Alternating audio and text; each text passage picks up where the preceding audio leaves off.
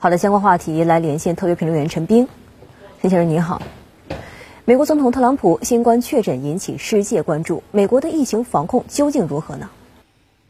主持人好。那么到目前为止呢，在新冠疫情方面，美国呢位居世界第一，确诊人数世界第一，死亡人数世界第一。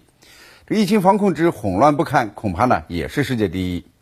特朗普总统夫妇确诊是疫情防控混乱现象的表象之一，而总统呢为了大选捐款及其他活动而无视这个防疫规则，甚至呢连白宫都成了传染源，实在呢是令人疑匪所思。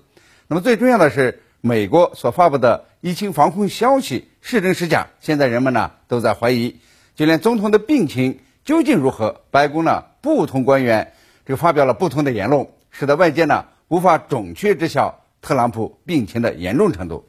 那么这种混乱呢，还表现在这个疫苗研发进展上。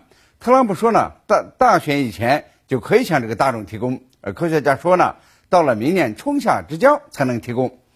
这个美国的疫情防控呢，可以说呢就是一个乱子，这个信息混乱，防疫措施忙乱，总统指令和这个疫控中心的科学家说法相矛盾。这呢也不是我说的，这是美国的民众说的。特朗普、拜登的第一场这个辩论结束以后，美国民调结果显示，那么特朗普的支持率呢低于这个拜登十四个百分点。那么在疫情防控上呢，百分之五十二的人认为。拜登的策略也许更有效，只有百分之三十五的人呢认为特朗普应对疫情还成。那么根据美国媒体的统计呢，这个美国呢是发布疫情防控假消息最多的国家之一，而特朗普相关言论呢占全部虚假信息的百分之三十八，那么就成为这个信息病毒呢最大的一个推动者。当总统呢都不能够认认真的、科学的对待这个疫情。那么美国疫情防控呢，就可想而知了。